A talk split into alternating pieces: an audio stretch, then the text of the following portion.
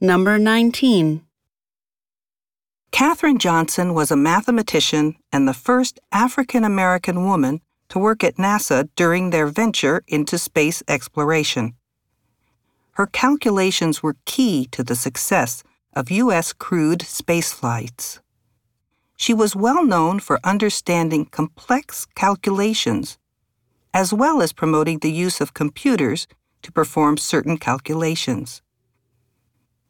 At age 97, she was awarded the Presidential Medal of Freedom, America's highest non military honor, by President Barack Obama.